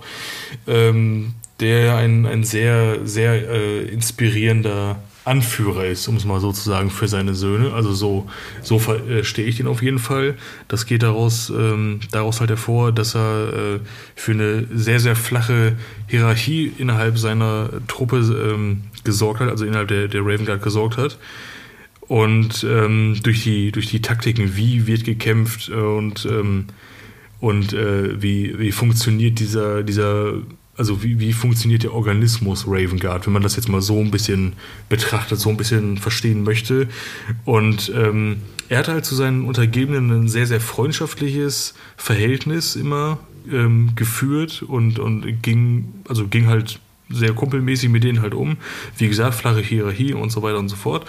Und ähm, die, äh, die Struktur der Legion ist auch äh, nicht so nicht so, nicht so zugeschnürt ähm, gewesen wie bei anderen, sage ich jetzt mal, würde ich mal behaupten. Und ähm, äh, ein sehr hoher oder ein ziemlich hoher Anteil ähm, an Eigeninitiative und Eigenverantwortung einzelner Squads und Truppenteile herrschte vor, was die Raven Guard zu einer äh, taktisch sehr flexiblen Streitmacht, äh, Streitmacht machte.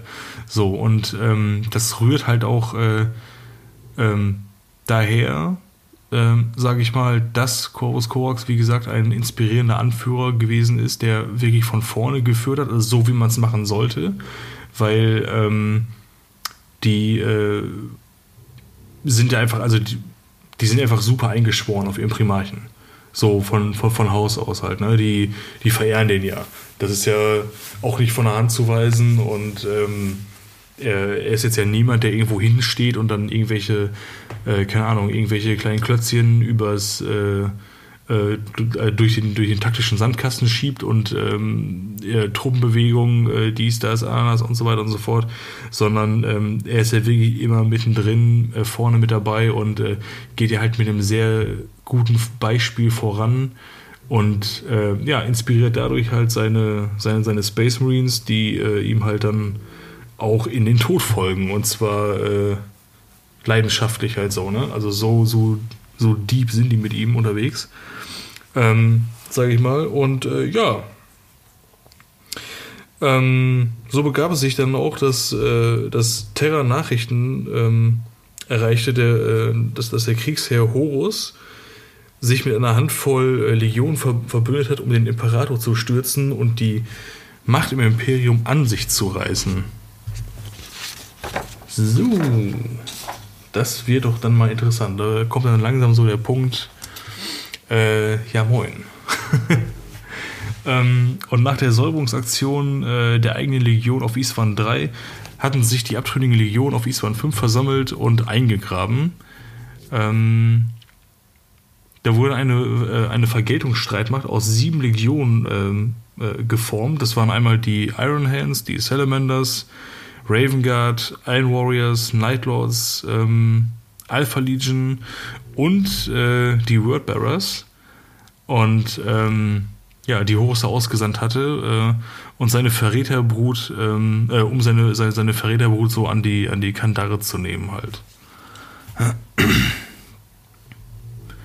So, ähm, ja, aber äh, natürlich, wie so oft, kam natürlich dann äh, Faktor Wordbearers oder Arschloch Wordbearers und Arschloch Lorga Erebus ähm, wieder zum Tragen. Hä? Fuck Lorga. so, so sieht's aus. Weil, äh, wie, wie so oft, eigentlich schon. Ne? Aber so soll er ja auch dargestellt werden und von daher ist es dann ja auch, auch ein, äh, ein super Charakter. Ja, der ist, ne? der ist weil, gut äh, geschrieben. Der ist super geschrieben. Der ist, der ist ja top gemacht, weil ich, also, man soll den ja scheiße finden. Und das ist ja auch irgendwie die vorherrschende Meinung bei den meisten zumindest. Hat funktioniert, ne? Und äh, ja, wie, wie so oft wurden, äh, wurde halt auch von, von der Seite aus äh, hinter den Kulissen, äh, also wurde ordentlich schön die Strip gezogen. Und ähm,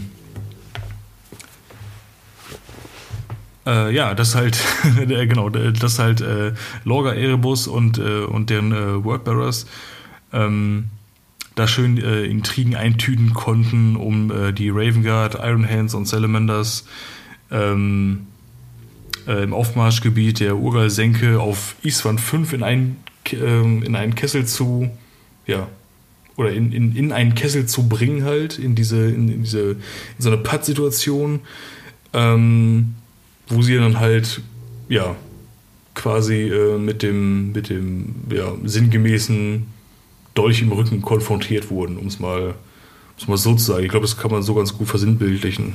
Ich, ich denke ja. Es, es war vielleicht nicht unbedingt nur ein Dolch, sondern vielleicht auch ein paar hunderttausend Bolter, aber ja. Ja, kommt noch, kommt noch ein bisschen mehr dazu, ne? So, aber Ja, klar. das war schon, schon eine, eine, eine äh, sehr amtliche Falle, die da, die da gestellt wurde und dann auch zugeschnappt ist. Genau. Ich, ähm, auf jeden Fall, genau, äh, in diesem Fall, äh, genau, die Falle schnappte zu, die, die äh, bis dahin äh, vermeintlich Loyalen äh, eröffnen das Feuer ähm, und äh, richten in erster Linie, ähm, ich glaube, wenn ich mich recht entsinne, waren das in erster Linie die Salamanders und Raven Guard, äh, äh, die mass ja, massiv verloren hatten. Die Iron Hands, die standen immer noch an vorderster Front, also äh, an der äh, schon bekannten äh, feindlichen Front sozusagen, also Emperor's Children, Death Guard und, und Sons of Horrors und so weiter und so fort.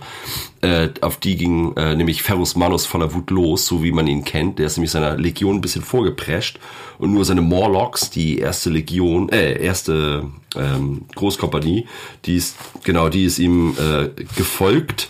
Also die ganzen kompletten, äh, die meisten der Terminators äh, wohingegen äh, relativ wenig normale Kompanieelemente bisher den Weg in die Urgalsenke gefunden hatten. Weswegen unterm Strich am Ende, äh, die waren zwar die einzigen, weil Pharaohs Manus äh, stirbt im Zweikampf mit äh, äh, Fulgrim, äh, tatsächlich von seiner eigen, eigens geschmiedeten Waffe niedergestreckt und enthauptet. Äh, also ein ehemaliges Geschenk an, an Fulgrim.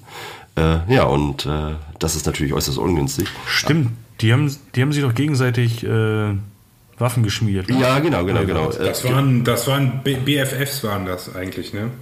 ja, total. Richtig dicke Was es Buddies. noch tragischer macht. Die hatten auch ein und dieselbe Kuscheldecke eine Zeit lang. Äh, also die waren sehr dicke. Naja, aber das war eher, ich, ich würde sagen, das war dann auch so der Moment, wo es dann halt so richtig blöd war.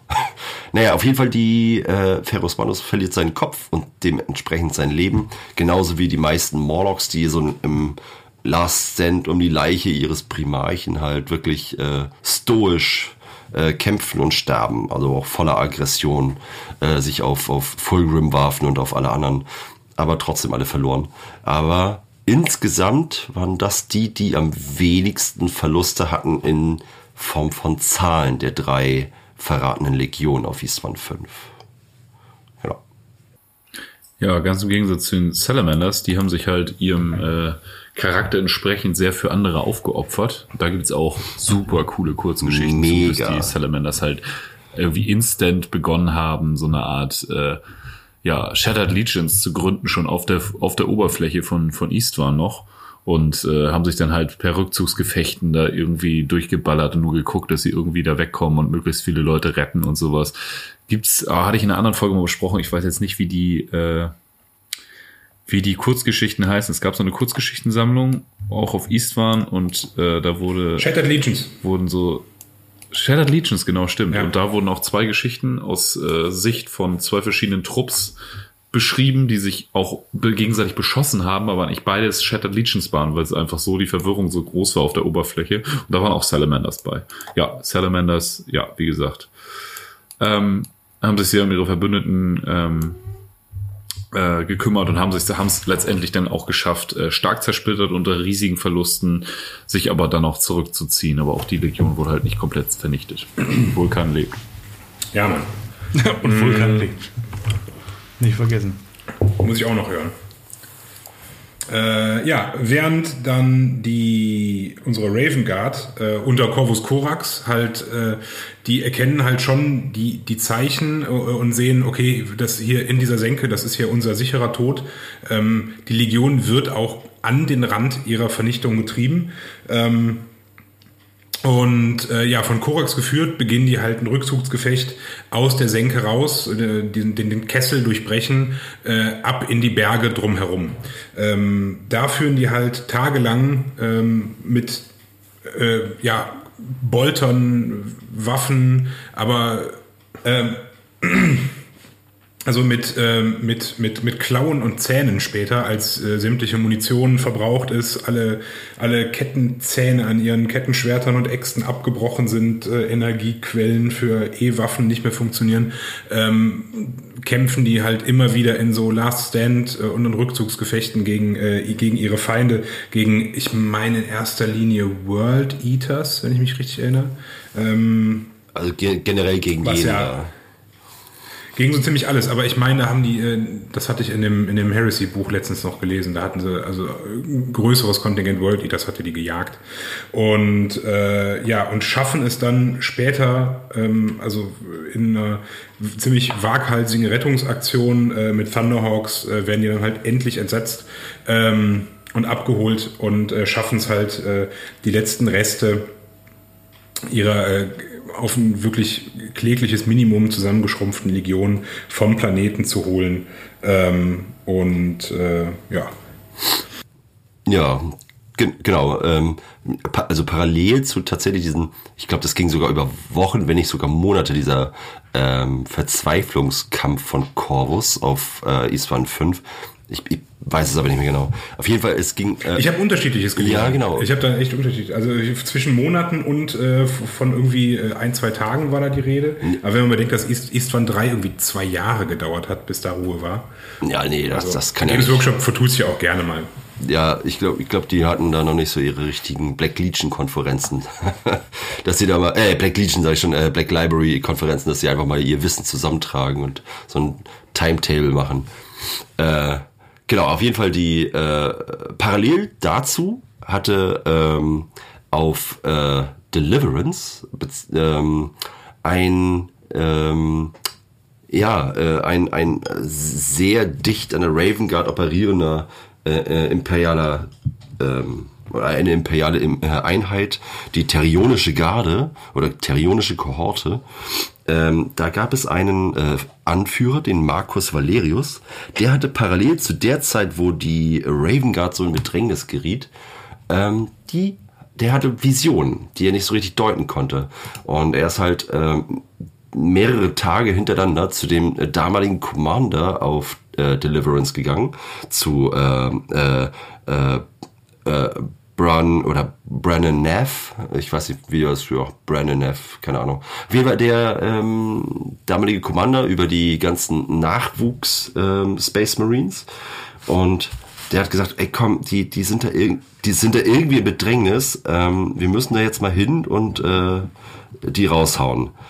Ähm, hat natürlich äh, immer, wurde immer abgewiesen, das machen wir nicht und äh, bis das dann halt bis zu dem Zeitpunkt getrieben hat, kurz bevor er erschossen wurde, der Marcus Valerius, ähm, hat es irgendwie hingekriegt, äh, den, ähm, äh, den den Anführer der der zurückgebliebenen Raven Guard zu überzeugen, komm, wir fliegen da jetzt mal hin und gucken mal, was da los ist. Naja, die ähm, machen sich dann auf den Weg. In der Zwischenzeit hat Korax es tatsächlich irgendwann mal zwischenzeitlich geschafft, ähm, selbst seinen Bruder Lorga ähm, schwer zu verletzen, äh, aber leider nicht zu töten. Ähm, verhindert wurde das durch Konrad Kurze, der da einfach so ein bisschen zwischengejumpt ist.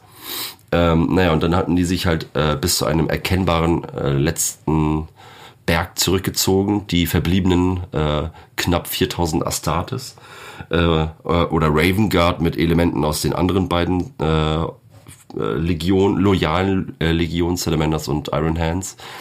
Ähm, naja, und dann, äh, ich glaube, der finale Ansturm stand an. Die ähm, äh, World Leaders in erster Linie und auch die Iron Warriors, meine ich, äh, stürmten halt da diesen Berg hoch und wurden aber auf einmal von einer anfliegenden Angriffstransportflieger-Truppe Thunderhawks, Stormbirds, äh, something like that. Also auf jeden Fall eine ganze Menge Raketen und Kanonen von diesen Angriffsfliegern beschossen. Äh, und es war dann zu dem Zeitpunkt so, okay, ähm, wir ziehen uns zurück, es, es ist einfach hier nichts mehr zu retten. Ähm, und äh, die haben es tatsächlich es geschafft, auf ein äh, ja, Schiff der Tyrionischen Kohorte ähm, ähm, überzusetzen und sich zurückzuziehen. Ähm, das Witzige ist, hätte es zu diesem Zeitpunkt, aber dazu später, mehr die Alpha-Legion nicht ähm, also die, die Alpha-Legion hatte da zu dem Zeitpunkt auch schon ihre Finger im Spielchen. Ähm, die haben tatsächlich den äh, Terrionern erlaubt, dem Planeten Iswan 5 näher zu kommen, um halt die Überlebenden rauszuhauen. Äh, sonst wären die natürlich sowas von draufgegangen ähm, und haben dann halt auch, ich glaube, den naja, das zum einen das und die äh, genau andere Flieger und, und Schiffe der terionischen Kohorten haben die World Eaters so ein bisschen abgelenkt, die sonst so auf die losgegangen wären. Äh, naja, unterm Strich die äh, die die die äh, der Rückzugs äh, die Rückzugsgefechte waren von Erfolg gekrönt. Ähm, sie haben es geschafft auf die Schiffe und äh, nun versuchten sie halt, äh, sich zurückzuziehen, sind so ein bisschen ähm, haben ihre Reflexschilder angeschmissen. Das ist so eine Besonderheit der, ähm, der Raven Guard. Die Schiffe sind so ausgestattet mit sowas in der Art wie Tarnfeldern, ähm, die aber auch mit Vorsicht zu genießen sind. Die kann man nicht einfach ausschalten und auf einmal ähm, mit Kanonen auf den Feind schießen, sondern da muss man sehr, sehr heimlich tourisch sein und sich durch äh, feindliche Linien durchschleichen. Und das haben sie dann auch schlussendlich geschafft. Ja, und mit äh, den verbliebenen Elementen der Raven Guard ähm, landeten sie schlussendlich äh, auf Deliverance und formten sich ein bisschen neu. Dazu gleich noch mehr und fingen dann an, den Kampf in Gueri äh, typischer Raven Guard Manier äh, in Guer Guer Guerilla-Form äh, ja wieder äh, gegen Horus auszurichten und äh, ihn anzugreifen, wo sie es konnten. Ja, und äh, ich glaube, damit äh, schließen wir das heute, glaube ich mal. Oder wolltest du noch mehr zu dem Guerilla Krieg sagen? Ich wollte nächstes Mal dann auch mit den Shadow Legions vielleicht. Ich, ich wollte nur absch abschließend sagen, äh, ich glaube, einer der berühmtesten ersten fetten Nadelstiche äh, war die äh, Eroberung äh, der perfekten Festung die äh, von den Emperor's Children gehalten wurde. Das war halt eine ganz, ganz besondere äh, Festung und äh, das, es wurde gesagt, die äh, kann man nicht zerstören oder einnehmen. Ähm, aber tatsächlich hat das die Raven Guard gemacht. Als erste An Das haben schon viele Festungen über sich. Ja, genau. Das war die erste so die, das erste Ausrufezeichen, wir leben noch. Ja, sehr geil. Ja, ähm, wir machen nächstes Mal weiter mit der Raven Guard. Wir sprengen jetzt gerade ein bisschen den Rahmen und ich will nicht so viele Minuten dazu kaufen müssen bei äh, unserem Podcast-Anbieter. Ähm, ja, ich hoffe, es hat euch gefallen. Ich hoffe, der, der Abschluss jetzt war ganz okay nach Eastwan können wir dann nächstes Mal entspannt weitermachen, würde ich Ja. sagen, oder? Ja. Können wir machen, ja. Voll, weil wir sind jetzt gleich bei zwei Stunden. Ähm, ja, mir hat's äh, furchtbar gut gefallen. Wir machen dann nächstes Mal gibt's eine nächste Black Hole Blaster Folge am 30. und danach geht's dann weiter mit der Raven Guard. Ähm, ja, wollen wir zur Playlist kommen oder was? Jo, Oh, da habe ich auch gleich was. Können wir machen. Und Wer möchte denn Eine anfangen? Black Hole Blaster Folge am 30. Äh, Black Hole Blaster, oh mein Gott. Äh, Badab Malstrom Komplex Folge. Bader Malstromkomplex. Bad, Ja, ja. Badderblaster. ähm, Bader Blaster. Äh, ja, ich, ich würde dann einfach mal starten. Und zwar ähm, die äh, Variante von ähm, Corvus, wie er dann halt doch zu den Atomwaffen äh, äh, neigt einzusetzen gegen die äh, Tech-Gilden, äh, von Talking Heads Burning Down the House. Boah, super. So, dann würde ich weitermachen. Jo. Ja. Jo, äh, und zwar von Bruce Springsteen, Dancing in the Dark. Sehr gut. Sehr gut. Und zwar auf, äh, bezogen halt auf, äh, Brauchst du also, nicht erklären, glaube ich. Ja. ähm, Nee, bra brauchen ich wir würde, nicht. ich würde tatsächlich das Emo-Klischee ein bisschen bedienen Hatte ich. und würde äh, Black Parade? My, My Heroin von Silverstein reinpacken. My Heroin. Super jauliger Em- Emo-Song, aber richtig Okay. gut. Passt zumindest zu den Frisuren von den neueren Sculpts zur Raven Guard. Dann hätte ich gerne ähm, in Andenken an die tapferen Minenarbeiter äh, in, auf Lyceus hätte ich gern Chain Gang von Sam Cooke. Sehr, sehr Ich gut. habe jetzt fast so ein bisschen mit äh, dem Morgenrot entgegen von Hannes Wader gerechnet, Dennis, aber ist okay. Ja, das können wir für Santa raufpacken, oder? Hannes Wade habe ich heute gerade wieder mit meinen Kindern gehört. Dem Rotgardistenhemd. Ah ja, das, das ist sogar von seiner Arbeiterliederplatte. Ja, sehr gut, das packen wir mal. Da bin ich nicht so im Thema. Ist auch, ist auch viel anstrengend. Ist von 1977. Das ist mittelmäßig gut gealtert. Das ist ein geiles Live-Album. Es ist Geil, ein sehr, sehr gutes Live-Album. wie alle, wie alle immer so, so sehr enthusiastisch mitsingen. Und heute haben sie wahrscheinlich alle eine Eigentumswohnung in Berlin Mitte. Wahrscheinlich. Wahrscheinlich. Ähm, ja, Wundern will mir das nicht bei manchen. Das hat doch mal Spaß gemacht. Ja, wie gesagt, ähm, am 30. kommt jetzt eine neue Badab-Malstrom-Komplex-Folge raus. Da machen wir weiter mit dem Badab-Konflikt. Ähm, danach machen wir weiter mit Raven Guard und dann geht's ja immer im Wechsel Badab, Badab Raven Guard, Badab Raven Und Guard. es, und es wird nie Das geht ja das langweilig. ganze Jahr so. Es wird definitiv nie langweilig. Einfach immer gut. Ja, äh, in einer Woche ist Taktiker. Wir freuen uns wahnsinnig auf euch. Ähm, besucht uns am Stand, äh, staubt einen der vielen äh, kleinen Merchandise-Artikel ab, die wir da anbieten. Ähm, gibt's nicht online verfügbar. Ihr braucht uns nicht zu schreiben. ähm, ja, kommt zur Taktiker, staubt was ab, spielt uns eine Runde Badab Quest, äh, haltet ein kleines Pläuschen, gebt uns ein Bier aus. Super. Und äh, ja, kommt danach vielleicht auch nachts noch mit uns zusammen zum Karaoke singen auf der Reeperbahn. Ich wünsche euch eine, eine gute Nacht, liebe Zuhörer. Nacht, Ähm, hey. gehabt euch wohl. Ich höre schon wieder das Husten aus dem Kinderzimmer. rein. Also ich bin hier auch Okidoki. Tschüss. Tschö. Ciao.